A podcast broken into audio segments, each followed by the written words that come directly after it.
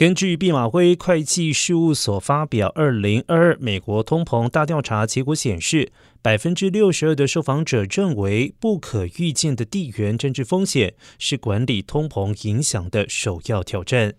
面对通膨仍可能上升，高达百分之八十二的受访者中认为，至少以通膨率以上来提高商品售价。并且有高达百分之七十二的受访者预计在未来三到六个月内将商品价格调整后转嫁出去，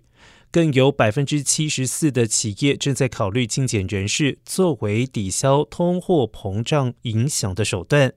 不仅如此，有将近百分之四十的企业计划允许所有员工远端工作，以减少房地产和不动产的支出。也有百分之六十五的企业预计增加百分之五到百分之二十的技术支出，以缓解通货膨胀的影响。